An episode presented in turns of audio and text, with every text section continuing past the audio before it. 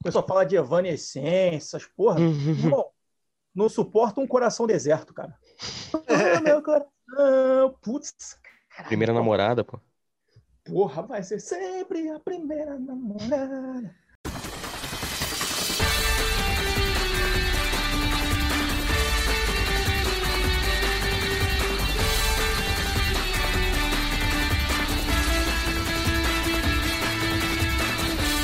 Chegou! Chegou o Linha Cast na sua podosfera mais uma vez. Bom momento a você que está nos ouvindo no dia e na hora que você estiver. Eu sou Gabriel, colunista do Flamengo pelo Linha de Fundo e esse é o Linha Cast número 29, o podcast de torcedor para torcedor. O Rei fez 80. Essa foi a grande data da semana. Na sexta-feira, dia 23 de outubro, Pelé fez 80 anos. O maior jogador de futebol de todos os tempos, o atleta do século. E na mesma semana do aniversário de Pelé, a France Football resolveu fazer uma eleição do Dream Team da história. Colocou para votação o que ela escolheu como os melhores da história e aí deixou lá para votação, para a galera escolher o Dream Team do planeta, né? Então essa vai ser a nossa brincadeira de hoje. É eterna discussão de bar de quem foi melhor, o cara que jogou lá em 1902 contra um cara que jogou agora, começou a jogar agora em 2010, né? Então aquela conversa de bar, daquelas boas demais e intermináveis ao mesmo tempo, até porque elas são feitas justamente para isso quem são os melhores da história e a incontestabilidade de Pelé são os temas do LinhaCast de hoje. Começando agora por ele, o colunista do time no qual Pelé desfilou a sua majestade, mas antes de falar sobre Pelé, disso tudo, a gente vai dar um giro sobre o que tem rolado aí nessa semana, fim de semana, as principais notícias, etc. E aí a gente deixa a brincadeira para o segundo bloco. Então, Pedro, colunista do Santos, como é que você está, meu querido? E aí já dá o seu destaque. É isso, Gabriel, bom momento, estou ótimo, bom momento a todos. É, e essa semana, além de, de todas as datas festivas, a todos os acontecimentos, tem a parte chata é, pelo futebol feminino, pelo Paulistão feminino, na verdade, o, o time do Taboão da Serra no, na semana anterior, na semana que passou, perdeu por 29 a 0 para o São Paulo. É, é, e naquele jogo específico, o que chamou atenção não foi só o placar. O que chamou atenção foi a entrevista da capitã Nini depois do jogo, é, que abriu o coração, abriu o jogo, falou sobre toda a falta de estrutura, falta de apoio, sobre as meninas estarem lá com o campo para treinar, faltando pouquíssimos dias para a competição, que não tinha roupa de treino, que as meninas não recebiam salário, inclusive. É, então, e ontem, né, dia da gravação, hoje é segunda, ontem as meninas perderam para a Ferroviária, dessa vez por 14 a 0. Então, é, deixar claro que não é piada, não é motivo para meme, não é motivo de orgulho, pelo contrário, é motivo de vergonha, não para as meninas, primeiro, para o Taboão da Serra, e segundo, para a Federação Paulista, que é inacreditável que a federação permita que um clube dispute é, um campeonato nessas condições. E já fazendo um jabá para o site do Linha de Fundo, tem o texto da Larissa, ótimo no Linha de Fundo, falando sobre esse assunto. Então, quem puder, dá uma conferida que está maravilhoso. É isso, aquele jabá, né? Vá lá no Linha de Fundo acessar os nossos textos.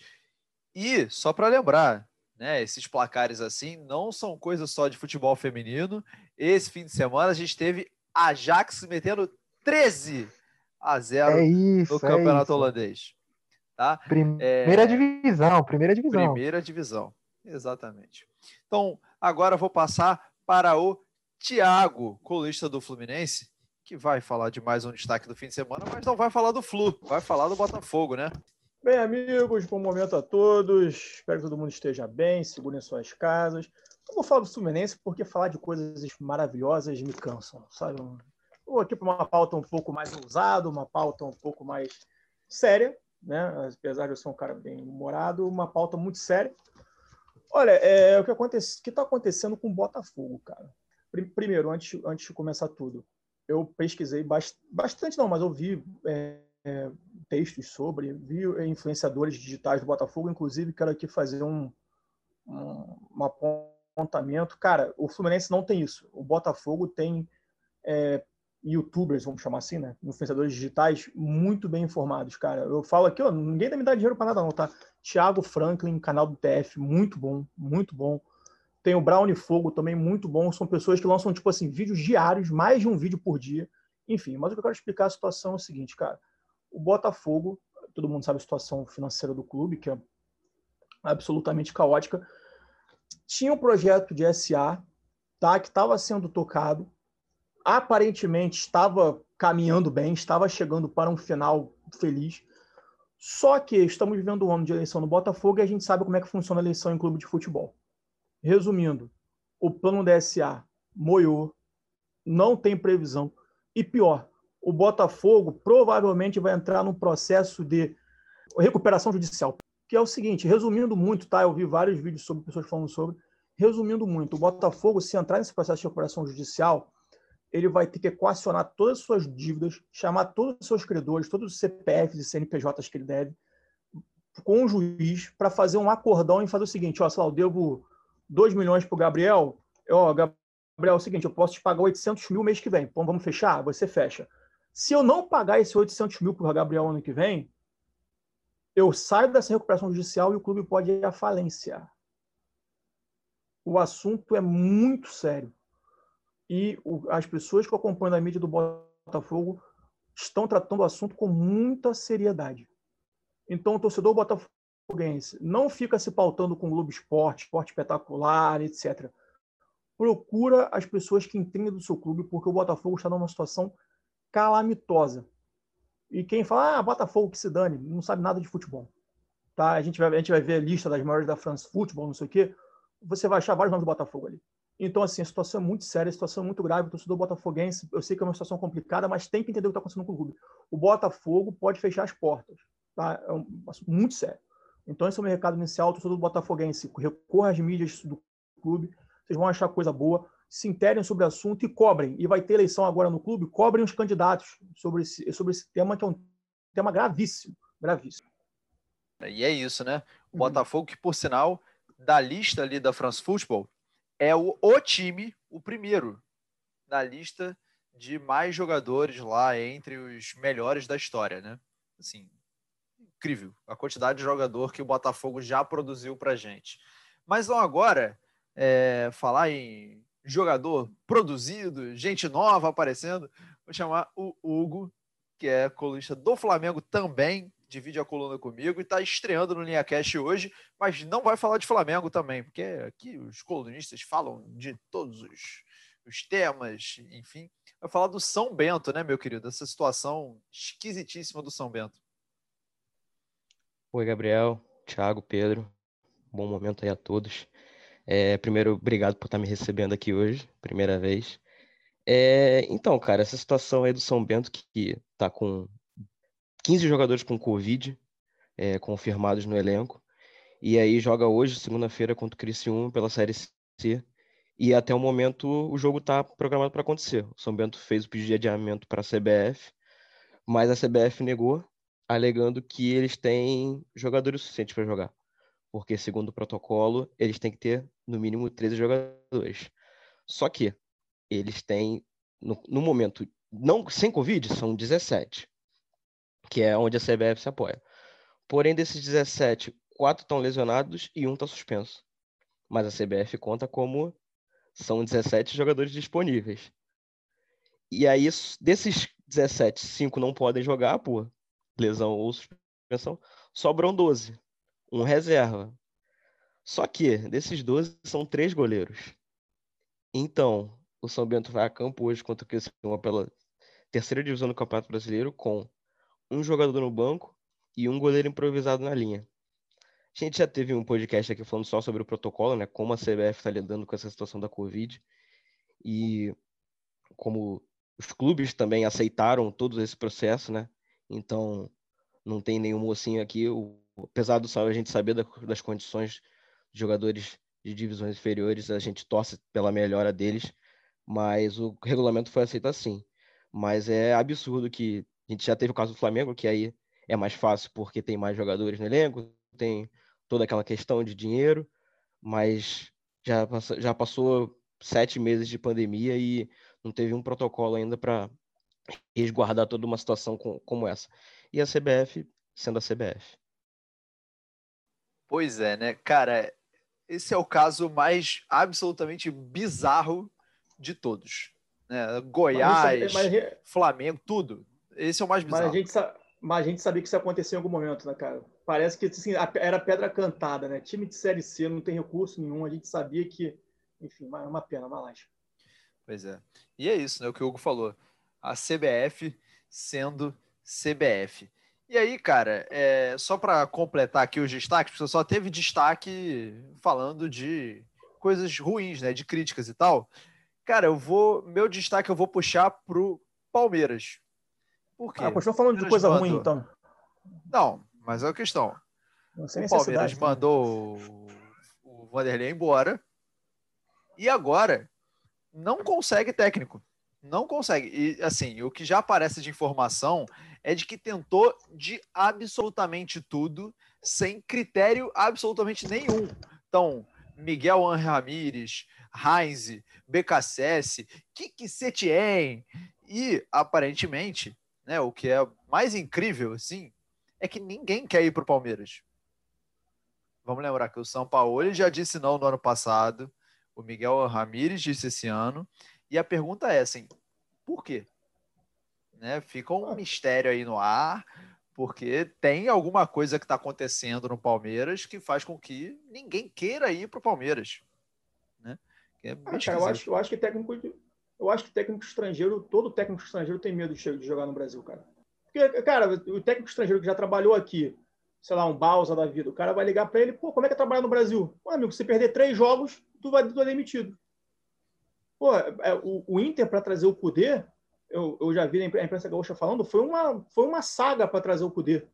Tiveram que fazer um plano, é, deram garantia de trabalho pro cara, falaram que não ia demitir, que podia perder o gauchão. Porra, cara, aí tu vem no Palmeiras, que é um caldeirão, que tem que ganhar o campeonato e tá atrás. Você já vai começar pressionado. O técnico estrangeiro não vem pro Palmeiras. Não vai, por quê? Porque sabe que se perder três jogos vai embora. E você tem que aturar Lucas Lima e Gustavo Scarpa no time, porra.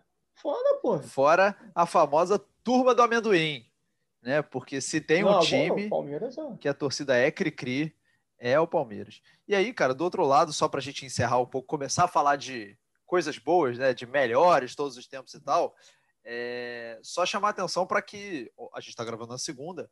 Ontem, Flamengo e Inter fizeram um jogaço, um jogaço. Independente de empate e tal, foi um jogaço. E aí, enfim, para a gente, último destaque para a gente ir passando, né? Saiu na última sexta-feira o chaveamento da Libertadores da América, né? E aí vou chamar o Pedro primeiro, porque o Santos ficou numa chave que parece acessível, né? Para pelo menos ir andando um pouquinho e tal, se classificar. E aí, o que, que você achou da chave do Santos, Pedro? Não, só, só um pouquinho sobre Flamengo e Inter o Pedro não estar na seleção brasileira é completamente absurdo. Sacanagem o que joga o Pedro. Ponto. Meu xará ah, é absurdo. dos Cariotes. Absurdo.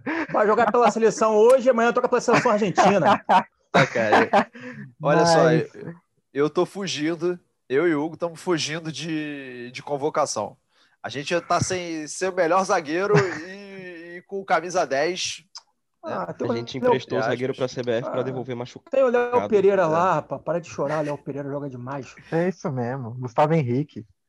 Que isso. É.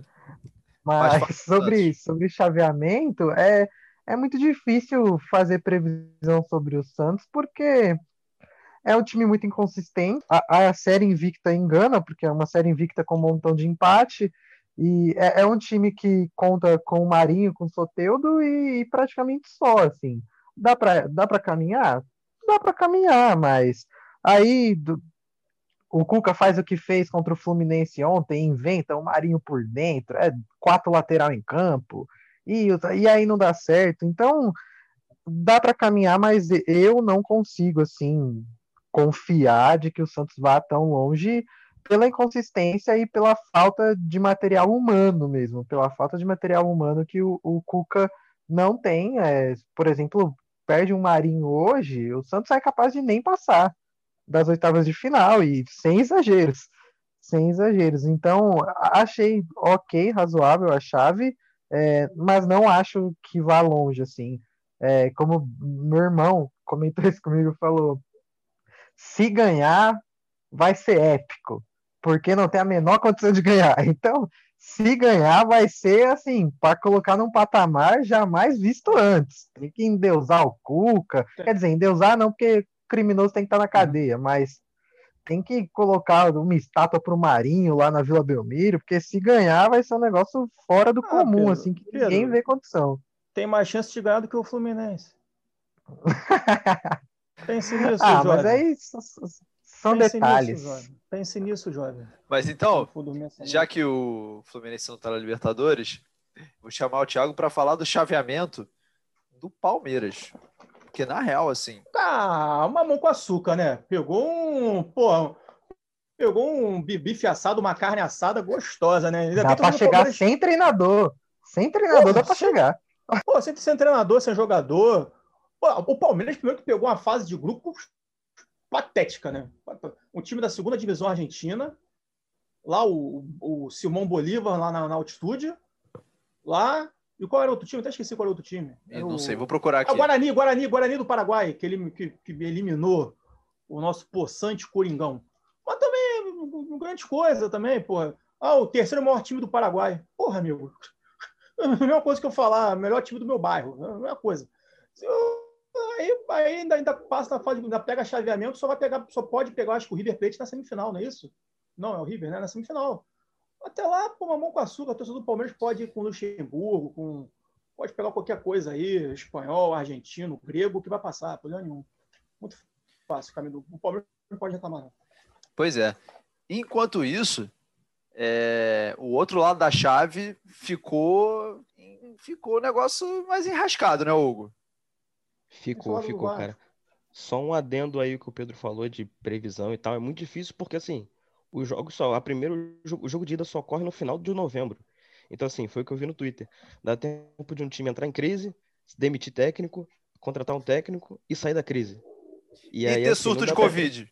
É, é mais surto. ou menos por aí. Ai, meu Deus do céu. É, mas a chave ali do. O lado esquerdo da chave, digamos assim, né? Onde tem Grêmio, hum. Santos. Comunista. Boca. Boca, Inter. É a chave mais, mais pesada. E tem Flamengo e Racing que é o clássico Mauro César Pereira, né? Tem Flamengo e Palmeiras. Uhum. Me lembra assim, famoso Flamengo e Palmeiras de 69, se não me engano, que o Palmeiras foi lá e meteu 4 a 1. 79. 79, não é isso? Teve um 6 a 2 depois, no ano seguinte. Sim. Só que foi do Flamengo. Não, sim, mas não ah, era o mesmo. equilibrar o balanço aqui, né? Lembrando goleada do Palmeiras em cima do Flamengo, Zuca. Pô, tá mal certo. começou o programa, pô. Já encheu a bola do Palmeiras. Vai lembrar o jogo de 79. O Léo nem era nascido. Não, então, com essa experiência, tinha dois anos. Você tinha dois anos. Tinha dois aninhos. Eu tá brincando de carrinho. Então, pô. com essa expectativa. É, não dá, né? Eu, eu, eu... E... Cara, é, é aquilo. A tristeza, digamos, é tristeza porque, assim, são jogos que eu queria poder dizer, pô, daqui a um começo de dezembro eu vou estar tá lá, já tô com meu ingresso garantido para ver Flamengo e Racing no Maracanã. E apesar de com essa esse surto aí, essa pandemia que a gente está vivendo, a gente vai ter que ver da nossa casa. E o pior é ver da nossa casa com o estádio vazio. Que se fosse ver de casa com o estádio cheio, pelo menos daria uma outra impressão.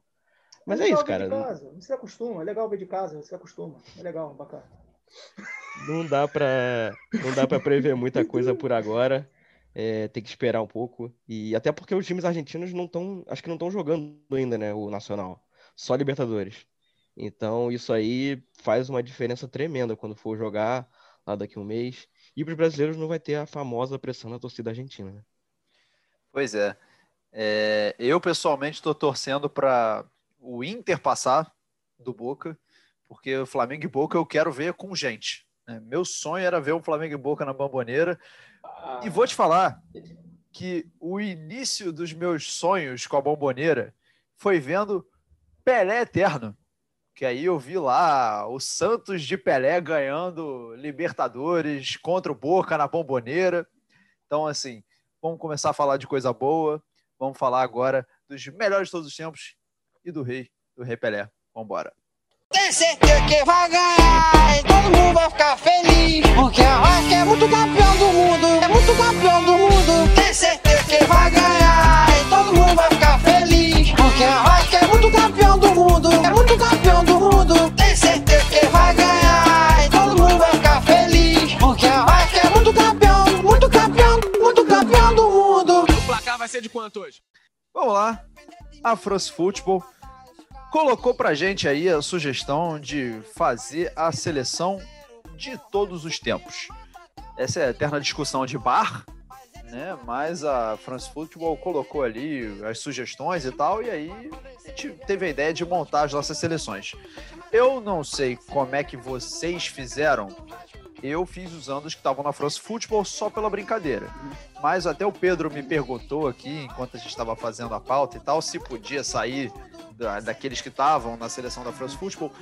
Quem não, a gente não, não vou falar todos os nomes que estão lá, né? Porque uma infinidade de nomes. Mas para quem quiser, é só entrar lá no Twitter, você acha a arte muito fácil. Uh, e aí vamos lá, quero saber como é que estão as seleções de vocês. E aí a minha ideia é, cada um fala a sua seleção, a gente vai comentando sobre elas e aí depois vai o outro e depois vai rodando e a gente fala de todas elas. É mais fácil do que ficar comentando cada uma delas, a gente vai perder muito tempo, né? Então, Pedro é quem está mais tempo quieto. Então começa o Pedro com a sua seleção. Vamos lá, detalhe, eu perguntei porque tem um nome na lista que para mim é um absurdo, é uma falta de respeito, inclusive não estar, mas a gente vai chegar lá no final. Leandro Damião. Por sinal, É, eu mesclei um pouquinho do, do que eu vi, porque a gente vai chegar lá nessa discussão, né, sobre a gente falar ou ranquear jogadores que eu só vi de DVD, de YouTube, é, mas eu mesclei o que eu vi e jogadores que eu considero incontestável. Eu acho que nada do que eu tenha visto e nada do que eu vá ver um dia talvez chegue perto. Então, comecei com Buffon, uh, Carlos Alberto, Beckenbauer, Maldini, Roberto Carlos, Gerson, e aí vai de gosto. Pirlo e Zidane, fechando o meio-campo, Garrincha, Pelé e ele, Maradona, que incontestavelmente não está no mínimo da lista da France Football é, é absurdo, é absurdo. Eu não consigo, quer dizer, tem alguns palpites, mas eu vou chegar lá mais para frente. É, mas é absurdo. Não, é. Essa do Maradona não tá na, na lista. Eu fiquei procurando ele nas posições. Porra, o Robin tá na lista, cara. O Robin tá na lista. Tá, não faz sentido, não faz sentido. Procurar o Maradona cara, em ponta direita, o... volante, meia armadura. Eu falei, não, não é possível. Não, cara, o, o, o Robin é sacanagem. O Robin é sacanagem. Muito bom jogador, ok, mas porra, pelo amor de Deus. Mas vamos lá. É... O que, vocês acharam aí da seleção do Pedro? Eu acho boa, óbvio. Não é difícil botar um jogador ruim. Só que eu, eu só que, pô, não, é horrível. Esse caso aberto é. Né? Acho que não daria certo, não, não daria. É o, é o, é o caso aberto do Porto? Não. não, o meu critério foi diferente, mas é, é em contexto a lista dele, é muito boa. Eu, não tem nenhum nome parecido com o meu, mas é boa. Isso é ótimo, inclusive. É, não tem nenhum nome parecido com o meu, mas é ótimo. Eu gostei. Ele, se eu não me engano, ele fez uma improvisação, né? O Maldini foi pra zaga, porque eu acho que na, na lista ele entra como lateral esquerdo, né? E aí ele colocou o Roberto Carlos de lateral Sim. esquerdo. Mas é isso, foi o que o Thiago falou. Não tem como eu chegar e falar, pô, o, o Pirlo aí, eu acho que ele seria reserva do Gerson. O Gerson do Flamengo hoje. Então, assim, não dá pra falar esse tipo de coisa, né? Meu Deus! Aí demorou muito. Esse tipo de coisa. É a lista em conteste, não tem o que falar. É, é, é gosto de cada um. Eu achei maneiro que o, pô, esse meio de campo aqui é só toque me boi. Só toque me boi. Pô, é só jogador classudo, entendeu? Só, só não é, pô. Só perdeu, a bola pro, perdeu a bola pro Isso nunca mais vai fazer gol na tua vida. Vai ficar, Filho. vai ficar tocando até amanhã os caras. Porra, se- seleção dessa não tem como você meter um Gattuso, um, um Alisson, um Porra, Marcos Gattuso, Araújo, correndo. eu gostava, ah, na moral, eu gostava, gostava pra caceta do, do Gattuso, cara. Porra, demais. Muito bom, Gattuso, cara. Mas essa seleção do Pedro é o seguinte: bola no meio, mané. Maradona, Pelé e Garrincha correndo, porque vai sair todo mundo nas costas do zagueiro. É verdade, não. É, é- é só, é- como é que, o Gerson que falava, né? Não sou que tem que correr, é a bola que tem que correr. É a então bola vai que ficar corre. só, É, só vai ficar exatamente. paradinho no meio campo, só distribuindo só. O- o- Outro, outro jogador que tem um pensamento parecido com esse é o Ganso, inclusive, né? Não é ele que tem que correr, é a bola. Meu Deus do céu. Vai, próximo. É, Vamos lá. Então, crime, tu fala do- Thiago. aí. Sua seleção. Olha, o, o meu critério foi assim, cara, foi o que eu vi jogar. Porque eu respeito muito, as- assim, eu respeito a história dos caras que eu não vi jogar, óbvio. Ao falar que o Garrincha não jogou nada, porque eu não vi, óbvio que não. Só que eu, quando vou fazer uma, listas assim, eu prefiro botar jogadores, só jogadores que eu vi. Porque eu acho que fica muito no campo da, da poesia, sabe? Tipo, ah, o Baresi jogou muito. Com certeza ele jogou muito. Só que eu não vi. Aí eu vou falar que ele foi melhor que o Beckenbauer? Não sei. Entendeu? Então, assim, então eu peguei jogadores que eu vi. Só tem um jogador que eu vi pouco, tipo, vi muito pouco, eu era criança. Só que o que falavam dele, falavam tanto desse cara que eu, criança, já sabia que eu jogava muito. Então eu peguei ele e dei uma forçadinha. No gol, o Neuer. Né? E é importante falar o seguinte: eu peguei os jogadores da atualidade, mas é importante a gente pensar esses caras no auge. Porque tem um jogador agora que, que eu peguei, que já está já tá ali no final da carreira, você tem que pensar esse cara, né, a trajetória dele. Neuer no gol, Lana na direita, Thiago Silva e Tessaili na zaga, Marcelo na esquerda. Zidane, Ronaldinho Gaúcho, Messi, CR7, Romário e Ronaldo. Full ataque. Ah, pô, só o Zidane. O volante, o volante do time é o Zidane. pra dar umas cabeçadas na galera aí. Passou no meio de campo e dá uma cabeçada no cara. É o suficiente. Mas vamos lá. Vamos fazer o giro. Cara, eu acho que se eu tivesse que fazer uma seleção também com os jogadores que eu vi, não ficaria muito diferente disso, não. É, eu só talvez tiraria o Dessaí, porque eu não, eu não vi. Eu teria que botar alguém um pouco mais recente. Talvez o Maldi- Maldini, Maldini, Maldini. Ah, Lucas Claro, Lucas Claro. Lucas Claro. É, e no geral eu acho que é isso mesmo, mas é realmente é um time assim, full ataque. O Marcelo também, quando descer, ele vai. Pra subir agora tá mais difícil, né? Não, Mas. não hoje, hoje em dia o Marcelo ele tá mal. A gente tem que falar a verdade. Hoje ele, ele, ele continua jogando como lateral esquerdo, ele não tem mais disposição para jogar de lateral esquerdo.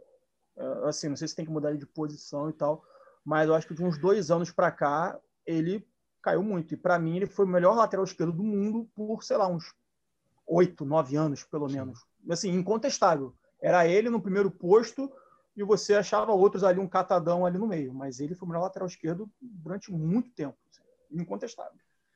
A qualidade, a qualidade dele com a bola era um negócio assim surreal, né? É, é, é. Cara, e ó, eu só não vou chamar de clubista, colocar Thiago Silva e Marcelo, porque eu concordo. Isso aí. Isso aí. O cara Tá. botar Damião no time, eu não posso botar. né? Ah, que absurdo. Mas é, eu, eu gostei também. É, é full ataque, mas é, eu só fico puto quando montam uma seleção assim, quando é premiação de, de campeonato. Tipo, melhores da Champions League. Aí é dois zagueiros, oito meia, e aí fica uma bagunça. Aí eu não Cara, gosto, aí eu não gosto. Que Seleção aí fica sacanagem, assim. você deixa, você deixa de premiar alguém daquela posição pra encaixar alguém que você queira, que é o que a FIFA Não. sempre faz. Não, e botam, botam três zagueiros, não bota lateral nenhum, aí bota mais um zagueiro para abrir mais uma vaga no ataque. Aí Bota três zagueiros. Isso. e- isso é sacanagem. É A gente já cansou de ver. É, tipo, Sérgio Ramos na lateral direita pra você abrir mais uma vaguinha ali. E, tipo, essas coisas eu acho muito tosco. Eu Acho que você é injusto com alguém daquela posição que provavelmente jogou muita bola e você abriu mão. Mas É. quando a gente monta assim na brincadeira, porra, não vai entrar em campo, tá ligado? E se, Não é e que você tá de.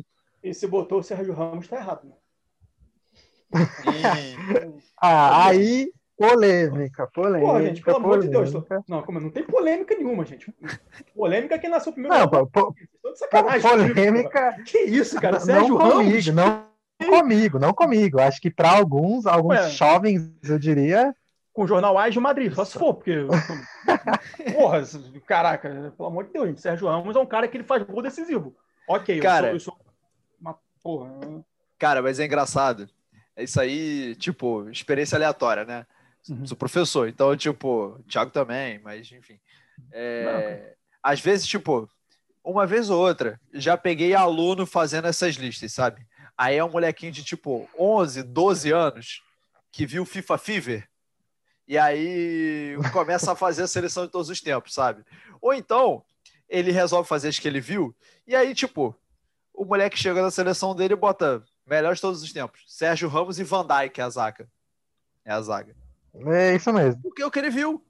Mas aí, sobre a seleção do Thiago, é, eu gostei que, assim, tem uma hora que é todo mundo Real Madrid Barcelona. É Zidane, Ronaldinho Gaúcho, Messi, Cristiano Ronaldo, Romário e Ronaldo. Sim. Tem, tem dois alemães, Neuer e o e Lan, e o Thiago Silva, que, tipo, Paris Saint-Germain, Milan e tal, mas o resto tudo é uma grife boa aí. Eu acho que é bom, né? Uma grife Real Madrid Barcelona, eu acho que é bom. É grife, grife, grife. Uhum. Mas esse ataque aqui, meu Deus. Meu Deus. CR7, Romário e Ronaldo. Romário e Ronaldo sozinhos já destruíam, né? Então, vamos para a próxima seleção, que é a seleção do Hugo, tá? Vamos lá. Quero ouvir a seleção do Huguinho. Quero ver qual foi o critério. Enfim, vamos lá. Então, fazer uma seleção é sempre, ainda mais com jogadores que a gente não viu, né? A gente nunca tem certeza se tá, se quem, como o Thiago falou, se um é melhor que o outro. Mas eu tentei levar em conta não só qualidade, como algumas histórias também, né? Eu acho que isso conta um pouco quando você vai fazer a seleção de todos os tempos. Minha seleção é Neuer no gol, é Carlos Alberto na direita, Beckenbauer e Baresi na zaga e o Newton Santos na esquerda. Aí no meio de campo eu botei o Xavi e o Mataus e o Pelé. E no ataque eu botei o Cristiano Ronaldo, o Messi e o Romário. É, já estou começando a, a ver aqui alguns nomes que já estão virando carimbados, né? Neuer já apareceu duas vezes, é, Beckenbauer duas vezes, ah, Pelé duas vezes, Messi duas vezes, Cristiano Ronaldo duas vezes, Romário duas vezes. Tá? É, mas vamos lá, vou começar a gerar então. Pedro, o que, que você achou da seleção do Hugo? Achei a mais equilibrada até o momento, né? a Verdade, nível verdade. tático, assim, a seleção mais equilibrada. É, mas me chama a atenção é, a nossa geração é uma geração que tem muita dificuldade em aceitar que jogadores mais novos, digamos assim, tenham mais relevância que os antigos, e o Neuer quebra isso. É, é curioso. Tipo, ninguém duvida, ninguém. Ai, mas eu tenho. tá", Tipo, eu gosto do Buffon, mas aí é gosto. Porque eu colocaria o Neuer tranquilamente também. E é um consenso de que o Neuer revolucionou a posição de goleiro. Eu acho isso muito curioso, porque a gente tem muita dificuldade em aceitar quem briga de pé junto, que Messi, Pelé, porque, ah, mas o Messi é isso, porque o Pelé é antes. E, tipo, com o Neuer não tem isso, não tem boa, não tem conversa, é unanimidade, e acho muito curioso, mas o detalhe para isso, é a seleção mais equilibrada, assim, taticamente falando, achei bem bacana, inclusive. E o ataque É. CR7, Messi Romário, aí é. Pelo amor de Deus, né? Ah, cara, um- uma coisa interessante é o Carlos Alberto Torres e o Newton Santos, né? Eu acho que, assim, é, eu, eu escolhi minha seleção de outra forma, jogadores que eu vi, só que a gente tem que ver a importância do Carlos Alberto, do Capita e do Newton Santos. Eu acho que se você pegar um jornalista, sei lá, francês, inglês, e pedir para ele fazer a seleção de todos os tempos, provavelmente ele vai botar Newton Santos e Carlos Alberto Torres. Eu acho que são dois jogadores que foram revolucionários em suas posições são incontestes, assim. Então, muito bom, cara. Eu acho sensacional. E o Beckenbauer e o Baresi é aquela coisa, né? Todo mundo fala quem foi melhor, Beckenbauer ou o Baresi. Mas, se puder ter os dois, tá ótimo, né? É isso. Cara, eu achei legal as duas coisas que vocês falaram, porque, primeiro, eu acho até natural. O goleiro até agora foi a única posição que os três falaram goleiros mais recentes, né, atuais. E é porque a posição de goleiro foi a que mais evoluiu, disparado assim do futebol. Se for pegar os goleiros lá de 1920 e o de agora, é outra parada né? Assim, dos anos 80 para cá já vai mudar muito. né? Então acho É, até único, natural. O único nome, o único nome que, assim, que, eu, que o pessoal mais velho, né, que acompanha futebol há mais tempo, fala que foi um, joga, foi um goleiro fora de série foi o Lev Yashin, né? A Aranha É, Negra, que foi, que foi que foi o goleiro da, da União Soviética, comunista, obviamente, né? Esses comunistas ficam defendendo o pessoal comunista. Mas é um nome que meu pai, meu pai falaram, Aranha Negra, Lev Yashin, os caras. Mas não, foi, não vi, não sei. Eu jogava com uma boina, que eu acho muito legal, que eu acho que tem que ser um ponto destacado aqui. Jogar com bo- boina é muito estilo, cara. Lembra rock, lembra rock Go. Boina, na, na, na. Quem Mas- lembra, lembra. Quem não lembra. É. Cara, e isso que o Thiago falou, eu não sei se vocês repararam, mas assim, lá no negócio da France Football, laterais são as posições que tem mais brasileiro. São vários, tanto na direita quanto na esquerda. E é a posição que, sei lá, eu acho que mais teve jogadores brasileiros que você olha e fala assim, cara, esse aqui foi um dos melhores da história. E é engraçado pensar que hoje a gente não tem lateral direito. É isso, o Tite joga com Danilo e jogou a Copa do Mundo com o Fagner. É... Ah, meu Deus. Não, e a- a- eu, eu vou além. A gente não tem na seleção brasileira e nos clubes é uma posição absolutamente carente. É, mas muito doido isso. Então, seleção do Hugo, muito boa. Agora vamos lá. É, faltou só a minha. Eu, cara, eu usei um critério aqui. Eu fui tentando mesclar também um pouco de história e coisas que a gente ouve, coisas que a gente vê, e em alguns casos, assim, jogadores que mexeram um pouco com a história do jogo ou da posição. E eu tentei fazer uma coisa que eu ach- achei até que mais que vocês fossem fazer mais. Eu tentei pegar jogadores de vários países, sabe? E tentar ir encaixando. Então, vamos lá. Né? Minha seleção. Yashin, né? É, o Aranha Negra, que pô, Historiador, o Yashin, comunista. é, é, comunista, vagabundo. Mas o o Yashin que chegou a ser melhor jogador europeu como goleiro, né? Mas enfim. Carlos Alberto Torres, Beckenbauer, Bob Moore, eu vamos lá, um inglês, né? Então vamos de Bob Moore. Newton Santos, e aí eu fiquei com muita pena, mas eu não- botei o Maldini. E aí meio campo. Pirlo, Cruyff, Pelé. No ataque, Romário, Messi e Ferenc Puskas. Tá? Eu ainda pensei em botar o Zidane na minha seleção, mas eu não botei só porque eu não quis botar um francês na seleção da France Football. Tá? É, mas me diga, o que vocês acharam da minha seleção? É, isso é que dá chamar historiador para poder fazer o negócio, né? Não, tem, não pode mais chamar historiador para fazer esse negócio, não. eu vou falando. Ah, cara, eu, eu achei, assim, diferente dos outros, achei legal. Acho que, eu acho que pegou, tipo, ícones das posições, né? Cara, o, o, Puskas tem um prêmio com o nome dele. Pronto, eu acho, eu acho que isso já. Pronto. Qual o auge de um jogador de futebol? Porra, tem um prêmio no meu nome. Mesma coisa, artilheiro do Campeonato Brasileiro, pré- prêmio Felipe Cardoso, sabe? É o, é o auge da carreira de um, de, de um jogador. Então, acho que, pô, eu gostei, gostei, achei legal essa lista, achei fora da caixinha. O único, único, pra ser sincero com você, que eu nunca ouvi falar, assim, já ouvi falar, mas não, não tive, assim, muito contato com a história, viu? É o Bob Moore. Eu já ouvi o nome, já ouvi, sei quem é, mas eu particularmente não, não conheço muito sobre esse jogador. Cara, vou te falar Eu, que o Bob Moore, rapidinho, eu, nesses jogos da quarentena, né? Acho que o jogo que eu mais fiquei, assim, desses jogos antigos que passou, que eu fiquei mais impressionado foi Brasil e Inglaterra em 70.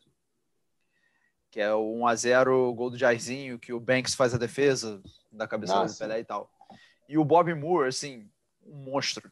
Um monstro. Eu falei, ah, tá, então vou botar ele lá. Não, também gostei bastante. É, algo, realmente fez a, é, o bingo de uma, uma, um país por, por posição, né? Repetiu, acho que o quê? Acho que dois, três brasileiros. Três brasileiros, só. É. E o resto foi tudo de um de país diferente. É, o Cruyff é uma. A gente ninguém falou do Cruyff, né? Assim, não estava nas seleções, mas ele é responsável também, digamos, em parte por uma, a mudança no futebol mais recente, né? De 2000 para cá, acho que seja a maior mudança, assim, passa muito por ele, né? Ele tá lá na Laranja Mecânica, depois vira técnico e começa a fazer todo o processo ali de mudança do Barcelona.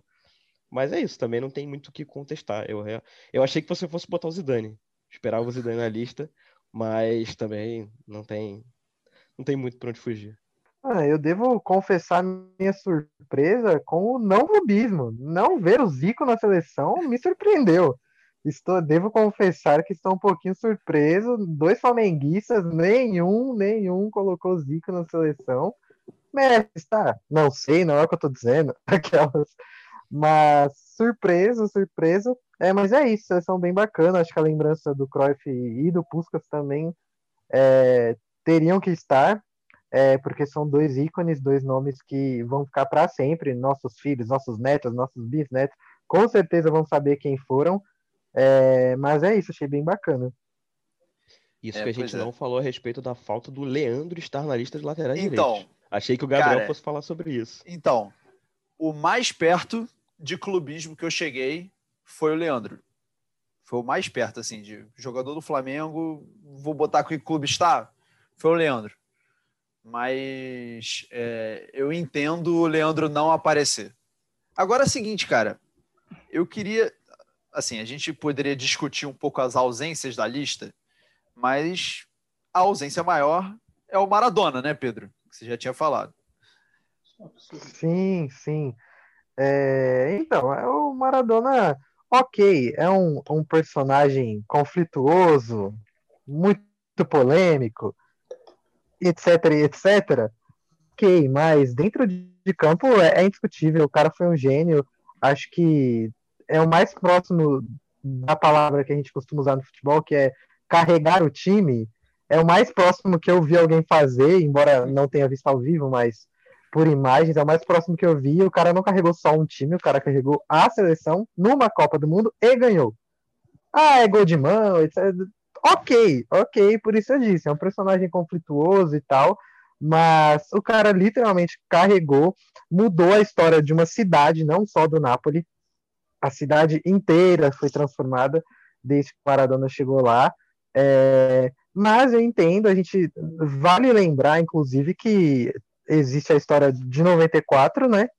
Que o Maradona é retirado da Copa do Mundo e jura até hoje de pé junto que ele não havia se dopado. É, a gente tem N teorias da conspiração, a gente escuta a gente falar, inclusive, que a CIA, a CIA influenciou, porque a CIA não queria Colômbia e Argentina na Copa pela ligação com o narcotráfico e blá, blá, blá, blá, blá. Mas, enfim, dessas histórias, embora toscas, gostosas de se ouvir sobre Copa do Mundo, coisa que a gente escuta muito pouco hoje em dia.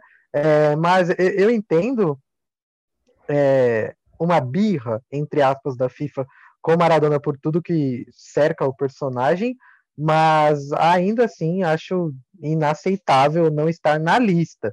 Se colocar ou não nos 11 inicial, ok, é, mas não estar na lista para jogadores como a gente citou. A, a lista tem alguns nomes, Eto'o, por exemplo, que assim poderia não estar facilmente, Robin, então, o Maradona não estar para esses nomes entrarem, acho bem absurdo, assim. Pois é. Maradona de La Mano de Deus, né? É... Mas aqui, Thiago, Hugo, vocês sentiram a ausência de mais alguém? De jogadores e tal? Ah, cara, assim, é, foi o que eu falei. Você, você tem lá, o Thiago Silva. Para mim, o Thiago Silva poderia entrar nessa, nessa jogada aí. Sem, sem nenhum primo de clubismo e tal. Para mim, o Thiago Silva é o melhor zagueiro do mundo só nos últimos 5, 6 anos, eu acharia bastante razoável que tivesse Thiago Silva, sabe? É, assim, eu estou olhando de novo aqui a lista e, assim, particularmente não me faltam muitos nomes, assim, além do, do Messi, do, do Messi, não, desculpa, do Maradona. Eu acho um absurdo. Ah, porque o, o Pedro apontou, né, que era um jogador polêmico e tal. Cara, eu não estou escolhendo o cara para casar com meu filho, nem casar com a minha filha, cara. Eu estou vendo um jogador de futebol. Porra, ah, porque ele é controverso. Meu irmão, porra, todo mundo é controverso. Ah, e, e gente, o, o, o, Pedro falou que ele mudou a história de um clube, que é o Nápoles, de uma cidade, que é Nápoles. Eu digo mais, ele mudou a história da Argentina, gente.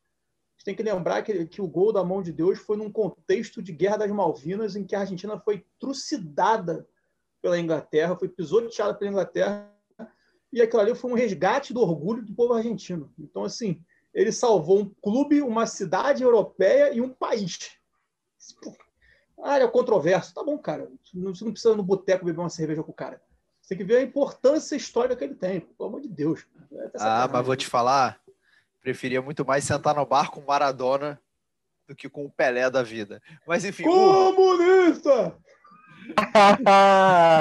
Hugo, Hugo sentiu falta de alguém? Cara, logicamente o Maradona, assim, foi de cara. Eu tava olhando a lista e falei, peraí, não.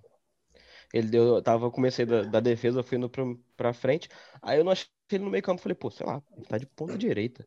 Aí foi ponta direita nada, ponta esquerda nada, atacante assim, inacreditável. Mas um que eu, eu senti falta, mas entendo estar fora pela quantidade de nomes bons, e aí é uma, uma coisa muito pessoal, é o Iniesta. É um cara que eu gosto muito, e se ah. tem o Chave, eu acho que o Iniesta também seria, um, seria justo estar. E eu botei o Chave na minha lista. Então, assim, é, senti falta, mas também não julgo não estar, porque meio campo, assim, tem gente.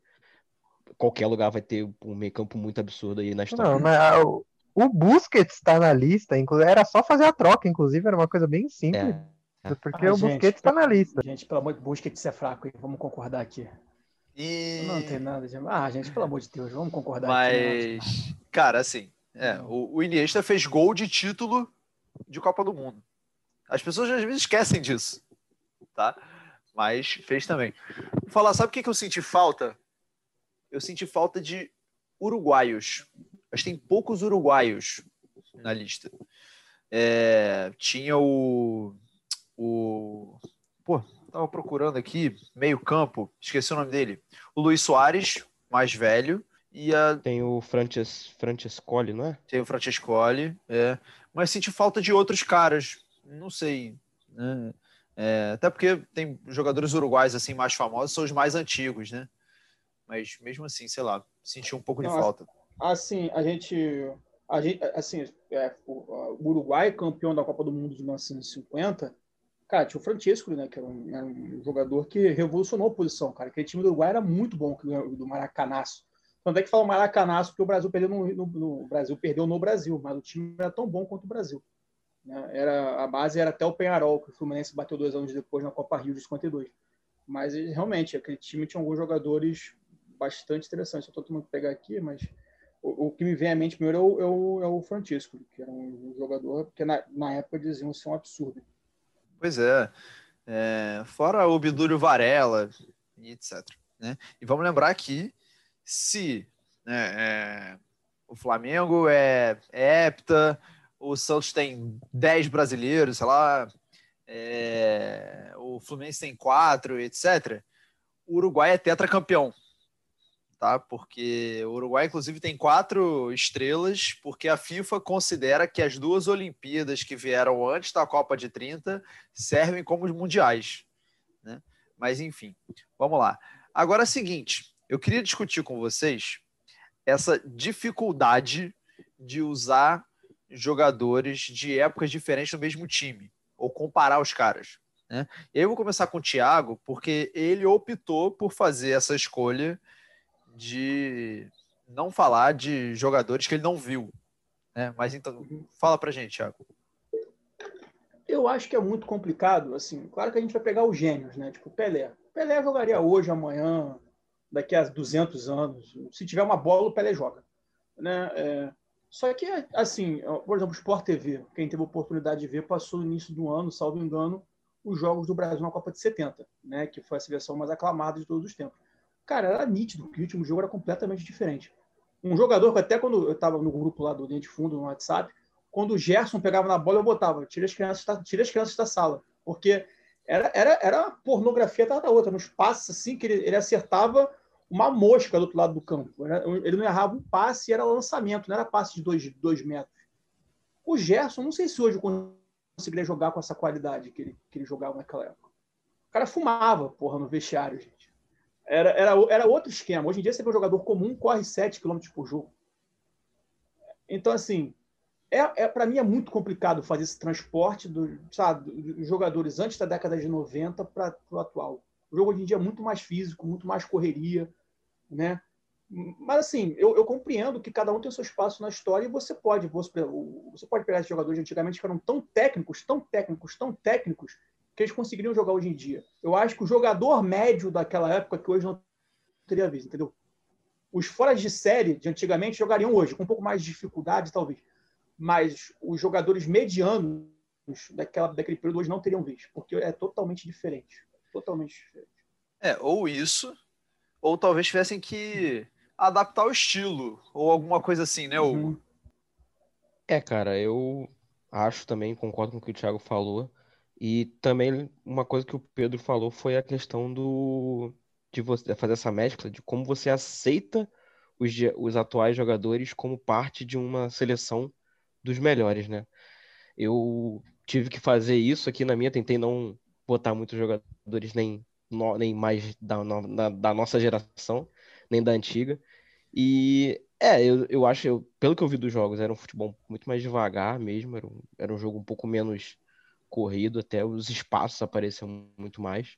Mas acho que, acho que os jogadores assim, extra classe, eles podem jogar a qualquer momento, coloca eles aí e, e vai dar bom. Pois é. é. E Pedro, assim, tem muito isso, né, de você considerar quase que futebols diferentes, né, para cada jogador.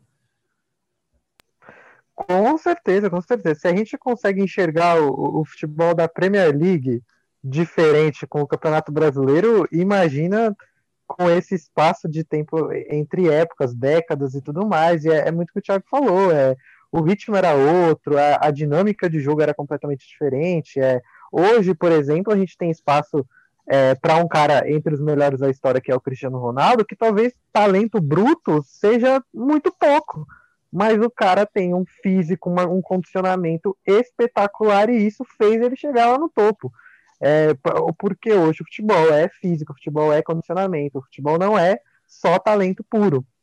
Então a gente abre espaço para isso é, e é muito complicado. É, eu brinco bastante, eu falo Hoje, os, a gente brinca que alguns são saudosistas, mas os saudosistas de amanhã somos nós.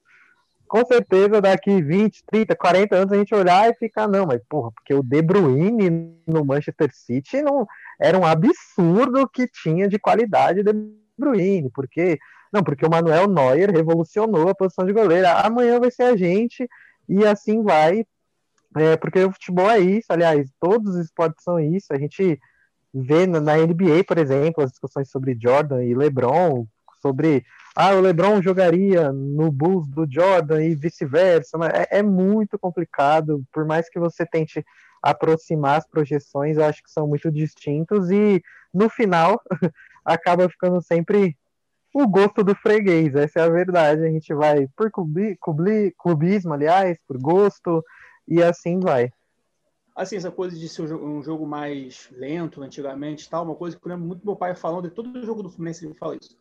Mente, não existe essa coisa de choque de cabeça. Ele, ele, nem, ele nem lembra tipo, de, de, de jogo parar porque o jogador batia a cabeça um no outro. Isso não existe. Não existia disputa de bola de cabeça, só dentro da área. Mas de resto, no meio de campo, isso não acontecia. Era um jogo muito mais lento. É. é e uma coisa que eu acho curiosa é que os critérios de avaliação dos jogadores foram mudando ao longo do tempo. Hoje em dia, a coisa é muito mais contável. Quantos gols ele faz, quantos passos para gol ele, tá, ele dá, é, qual é o, a, o percentual de acerto de passe do cara, é, quantos desarmes, quantos isso, quantos aquilo. Cara, você vai pegar o Garrincha e vai botar num critério desse, e é impossível você usar o mesmo critério. As pessoas, se o Garrincha jogasse hoje, a galera ia olhar de um jeito completamente diferente. Assim como se o Cristiano Ronaldo jogasse lá atrás, ia ser outra avaliação, ia ser outra parada. Porque era um tipo de futebol que era diferente. As pessoas procuravam outras coisas é, no tipo de jogo, no como o jogador se mexia, no que ele fazia, etc. E, pô, é muito complicado, né? E são futebols muito diferentes. Eu tava vendo o jogador daqueles ali da lista da France Football, que é o mais antigo, é o Stanley Matthews, que foi jogador de vários times da Inglaterra, mas principalmente do Stoke City. O cara começou a jogar em 32, parou de jogar, serviu o exército britânico durante a guerra, voltou, continuou jogando não ganhou nada, absolutamente nada, a carreira inteira e só foi ser campeão aos 53 anos de idade. Você imagina um negócio desse? Ou hoje em dia, alguém considerar um cara desse um dos melhores da história? Nunca que alguém ia falar isso. Né? É, mas, enfim, os critérios são outros. Agora, se tem um cara que entra em qualquer critério, é né, Edson Arantes do Nascimento, ou melhor nem falar do Edson. Melhor só falar do Pelé, né, Thiago? Ah, cara, o, o Pelé, uma coisa que eu acho legal no Pelé é o seguinte: o Pelé é tão fora de, de critério, tão fora de, de, enfim, de categoria, né? Ele é tão acima do resto, que quando a gente fala, sei lá, o Schumacher, o Schumacher é o Pelé do automobilismo. A gente vai falar, sabe, é, o, quem é o Pelé do vôlei? Foi o Giba. Sei lá, você começa a falar nomes assim de jogador. O Pelé virou, não virou apenas um, um jogador, ele virou um título. Sabe, o Michael Jordan é o Pelé do basquete. Então, assim, para mim, o Pelé, cara, é, é, é eu acho mais importante do que os gols que ele fez, do que os títulos que ele levantou. Eu acho que o mais importante do Pelé é isso. É, é ele, ele, ele é um símbolo que é brasileiro, que é nosso, e ele simplesmente é o, é o sinônimo de o melhor em qualquer coisa que você for fazer na tua vida. Eu acho isso que isso não tem preço. Isso não. Você pode, posso falar aqui de Fluminense, Romerito, posso falar de Flamengo, Zico, posso falar outros nomes do Santos, mas nenhum é o Pelé, porque vai ser o Pelé do seu time. Mas o Pelé, porque ele é, porque o Pelé virou uma marca, virou o melhor de todos para sempre. Pois é. O Pelé que é o cara com o maior número de gols e títulos individuais e que junta isso com títulos coletivos. Eu estava vendo o Pelé em 62, com 22 anos, ele já tinha tudo. Tudo, absolutamente tudo. Né? Então, acho que isso é o tipo de coisa que faz dele meio incontestável, né, Hugo? É, cara, o Pelé, ele, ele é um mito, né? Ele tá num... Mito, não sei se é a palavra ideal, porque nos dias atuais a gente tem que pensar bem sobre usar essa palavra. Mas, assim, ele muda o patamar do Brasil que vinha de de uma. Era o que eu estava eu tava vendo ontem em algum lugar. O Brasil era uma espécie de periferia do futebol, né? Assim, não tinha uma relevância. E o Pelé coloca o Brasil como no topo do topo. Volta os olhos do mundo para cá. E eu cresci assim. Eu reconheço toda a grandiosidade do Pelé, acho ele o maior jogador da história, mas eu não cresci assim, como se assim, aquele fosse o meu. Eu não cresci meus pais não me falaram muito do Pelé. Eu fui conhecendo ele. Eu não sei se as pessoas, as crianças da minha época e mais novas têm essa noção do que é o Pelé sem só de, de procurar. Eu acho que hoje elas não têm essa noção do tamanho dele como jogador de futebol e o que ele representa, né?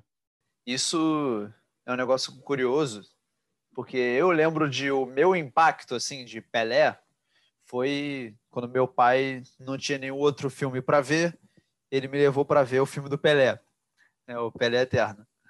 Mas é isso, né? Às vezes esse contato tem que chegar nessa galera. E às vezes até por isso é tão legal a gente ficar falando disso, né? Agora com 80 anos e tal.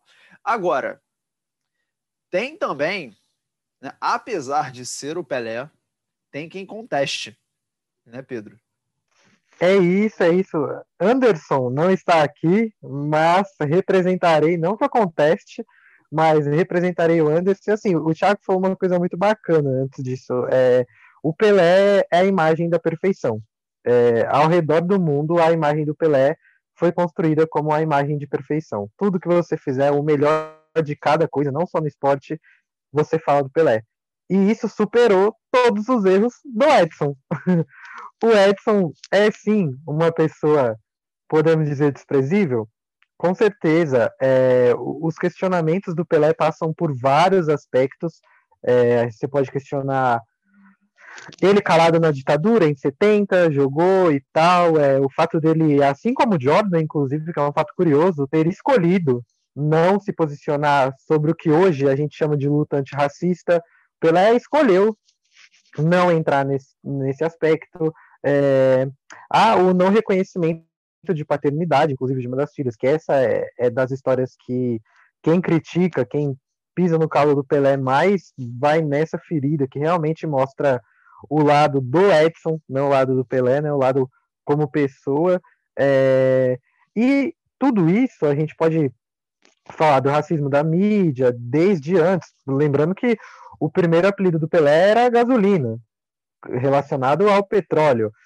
Aí depois os, os, jogadores daqui, que jogavam com ele na seleção, chamavam ele de alemão, em forma de ironia. Antes de ser Pelé, ele passou por esses apelidos. Então, se a gente pega toda essa construção, Pedro, muito. Rap Oi. Rapidinho, tem o caso também do primeiro jogo do Pelé na Copa do Mundo, que é o Brasil União Soviética, e na imprensa brasileira diziam que aquele CCCP da União Soviética era cuidado camarada com o crioulo Pelé.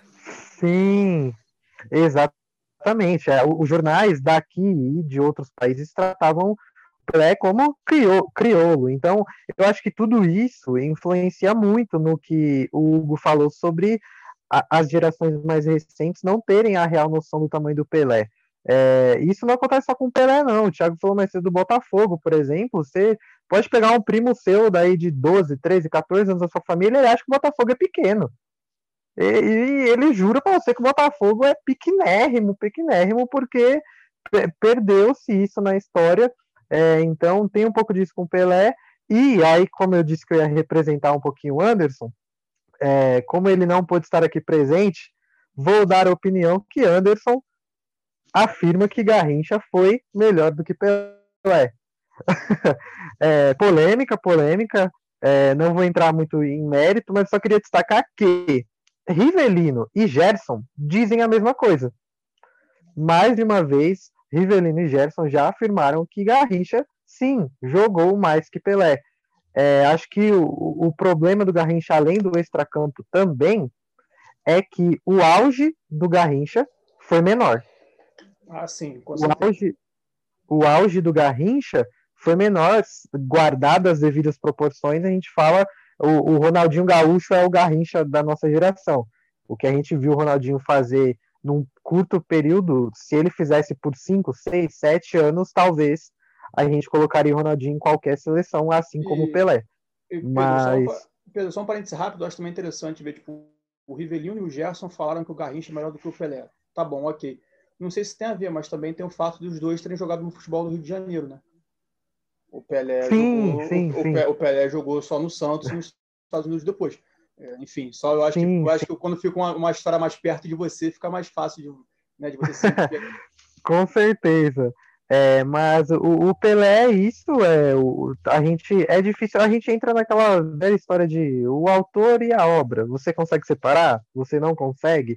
Aí vai sempre de pessoa para pessoa, mas separando o Pelé do Edson, o Pelé vai sempre ser incontestável. Acho que não tem muita discussão sobre isso. É, e isso supera, não sei se devia, não cabe a mim dizer, inclusive, mas supera tudo que o Edson fez ou deixou de fazer ao longo da sua carreira, ao longo da sua vida, aliás. A, a carreira do Pelé é o ápice de qualquer esportista em qualquer esporte. Pois é. É, essa comparação Garrincha e Pelé eu acho super interessante, eu acho muito maneiro.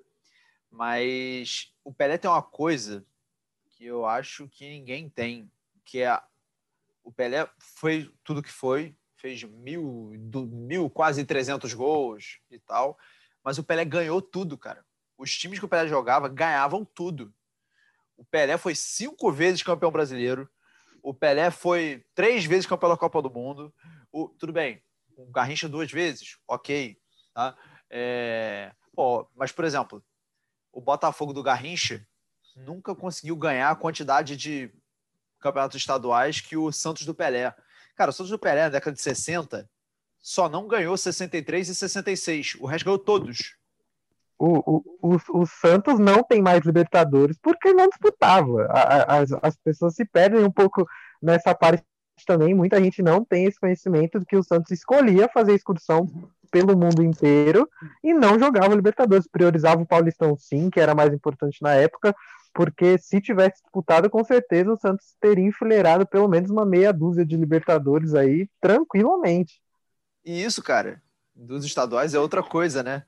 Porque a galera diz que, ah, não, gol do Pelé estadual em amistoso não vale nada, e etc. Cara, eu achei legal que o Martim Fernandes escreveu esse fim de semana, não sei se vocês viram isso, uma coluna, né? É, acho que foi no Globo, falando que depois que criarem lá a Liga dos Superclubes, vão tirar os gols do Messi contra o Getafe, o Osasuna e etc também? Aí o Messi e É Cristiano Ronaldo vão ter o quê? 100 gols. E o Messi vai É, o- o Pelé vai ficar lá com 700. O, o Neymar joga- título- o Neymar joga o francesão, né? Gangan, Can. Mas é isso. O cara, o cara que diz que o, o cara que hoje diz que o Pelé só fazia gol em amistoso, amanhã vai dizer que o Messi só fez gol contra o Granada. é, no dia seguinte vai dizer que o Hamilton só ganha porque os, os outros carros são muito ruins e é por isso que o Hamilton ganha tudo. E assim vai, a gente sempre vai ter os amargurados da vida. Pois é. E aí, só para encerrar? Vocês, galera mais nova, acha o Mbappé um absurdo. Lembra quando, pô, Copa do Mundo, caraca, esse moleque, 18 anos, jogando muita Copa. Cara, o Pelé com 17 pega só a final da Copa do Mundo de 58. Só a final. Só a final. Então, vamos pro último bloco. They left it, they right it, in the middle, from behind. They left it, they right it, in the middle, from behind.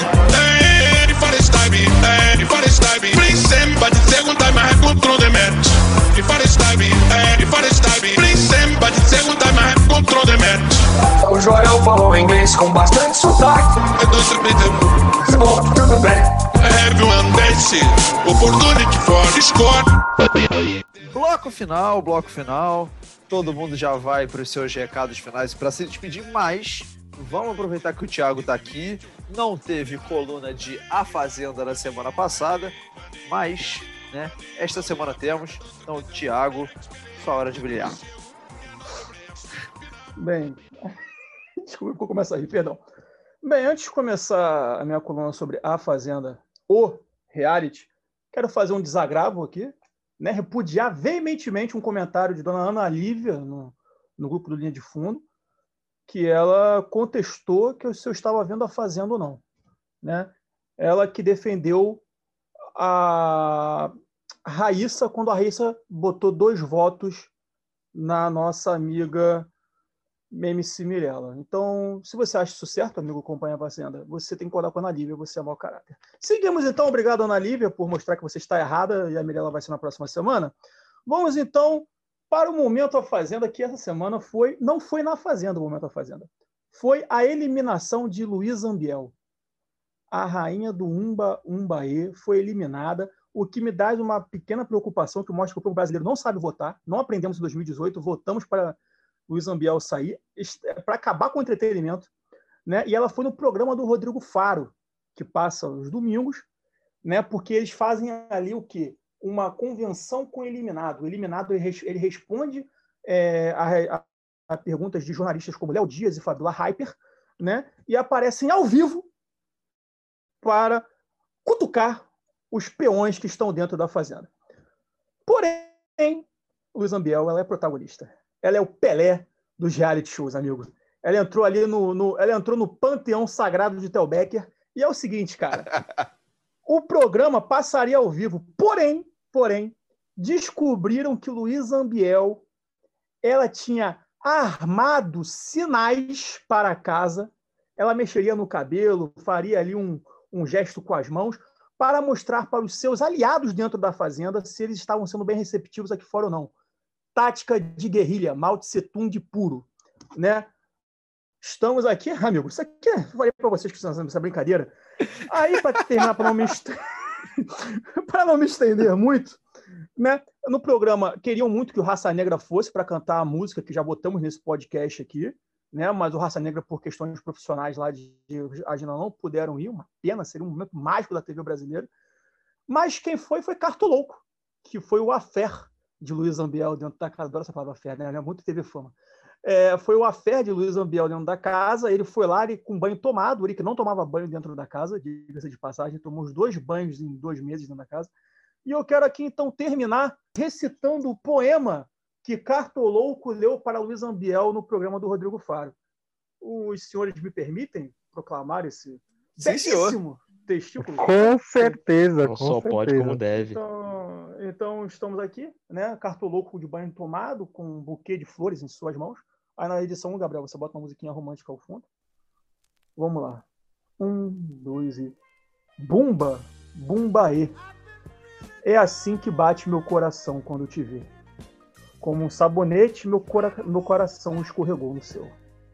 Mergulhei na sua banheira e encontrei meu álcool em gel. Na roça da vida, eu nunca mais te puxo. Eu só te puxo para perto de mim. Vamos ouvir Raça Negra juntos. Eu amava o Biel até você aparecer. A dona do meu poder de fogo, Luísa Ambiel. Obrigado, amigos. Com esse clima de romance, eu me despeço de vocês. Quem puder, fique em casa. Obrigado. Puta que pariu. Muito bom. Meu Deus, muito que bom. espetáculo, que espetáculo, que espetáculo. Genial. Genial. Quem é Neruda? Quem é Neruda perto de Cartoloco? É o Pelé dos poetas! É o Pelé dos poetas! Ai, meu Deus. Não, e quem é Chico Barney perto do Thiago? Né? Ai, meu Não, Deus. e, não, e o pior foi que foi na hora do jogo do Fluminense, eu tive que botar pra gravar o programa do Rodrigo Faro pra ver depois do jogo. Profissionalismo. Ai, comprometimento. Não, tô Comprometimento. Bom, vamos lá. É, então o Thiago já meio que se despediu, então vou passar para o Hugo. Primeira participação aqui do Linha Cash. Muito obrigado, meu querido. Ah, só agradecer aí a oportunidade. É, torcer por ter feito um trabalho bom, ter levado os três pontos pra casa, né? Não, tô brincando. É, não, só agradecer mesmo aí. Espero que tenha mantido o nível dos nossos amigos. E até uma próxima. Todo mundo continua em casa aí, porque a pandemia não acabou. É isso. Valeu, meu querido. Nova contratação aí para o Linha Cash. O Linha de Fundo já está escrevendo faz tempo, mas para o Linha Cash, nova contratação. E agora ele que já é já cascudo de Linha Cash. Pedro, seu recado final, meu querido. É isso, um prazer estar participando novamente, quase 30 podcasts aí. É, e meu destaque, inclusive, aproveitando o gancho de Pelé, vai para Ângelo.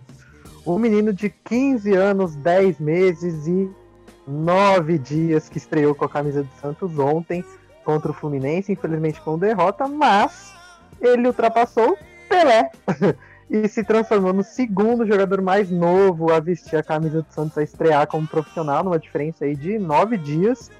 É, só não vai bater o recorde, acredito que ninguém bata, a não ser que nasça um novo Pelé, do Coutinho, que estreou com 14 anos no time profissional. Mas destaque para o menino, é, muito cedo, não dá para dizer muita coisa, mas parece ter talento e é isso. Continue em casa, votem no Boulos, você que for da cidade de São Paulo. E é isso. É, rapaz, pedindo voto aqui. Mas é isso. Se eu fosse em Comunista. São Paulo, eu ia estar votando no Boulos. Então, beleza, valeu, Pedro. Meu destaque final, cara, vai para um dos sobreviventes da tragédia do Ninho do Urubu, que assinou o seu primeiro contrato profissional essa semana. Muito legal, muito legal mesmo, tá? Mas, fora isso, créditos, como sempre. Este podcast é uma produção de todo o time do Linha de Fundo, mas alguns merecem um crédito especial. O roteiro do Linha Cash é feito pelo Caio Ramos, pelo Pedro Ramos, que está aqui, pela Marjorie Correia, colunista do Santa Cruz, e pelo Júnior Kamenashi, colunista do Goiás. A edição é feita por mim mesmo, Gabriel.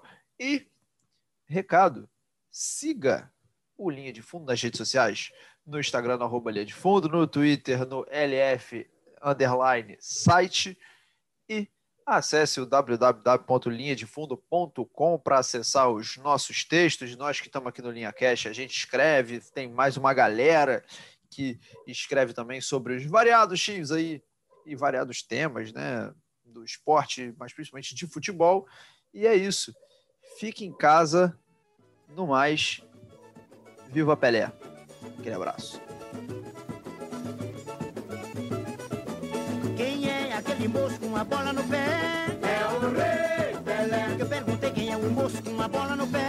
É o Rei Pelé. A bola lhe deu dinheiro, lhe deu nome, lhe deu fama.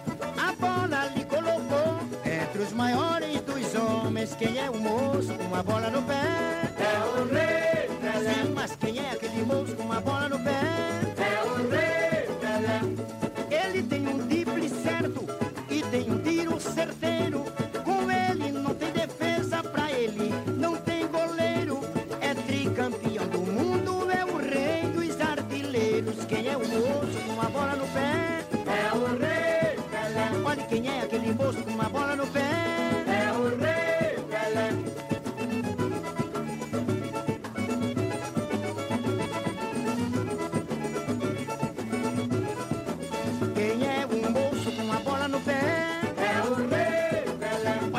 aquele moço com uma bola no pé. É o rei Pelé. A bola lhe deu dinheiro, lhe deu fama, lhe deu nome.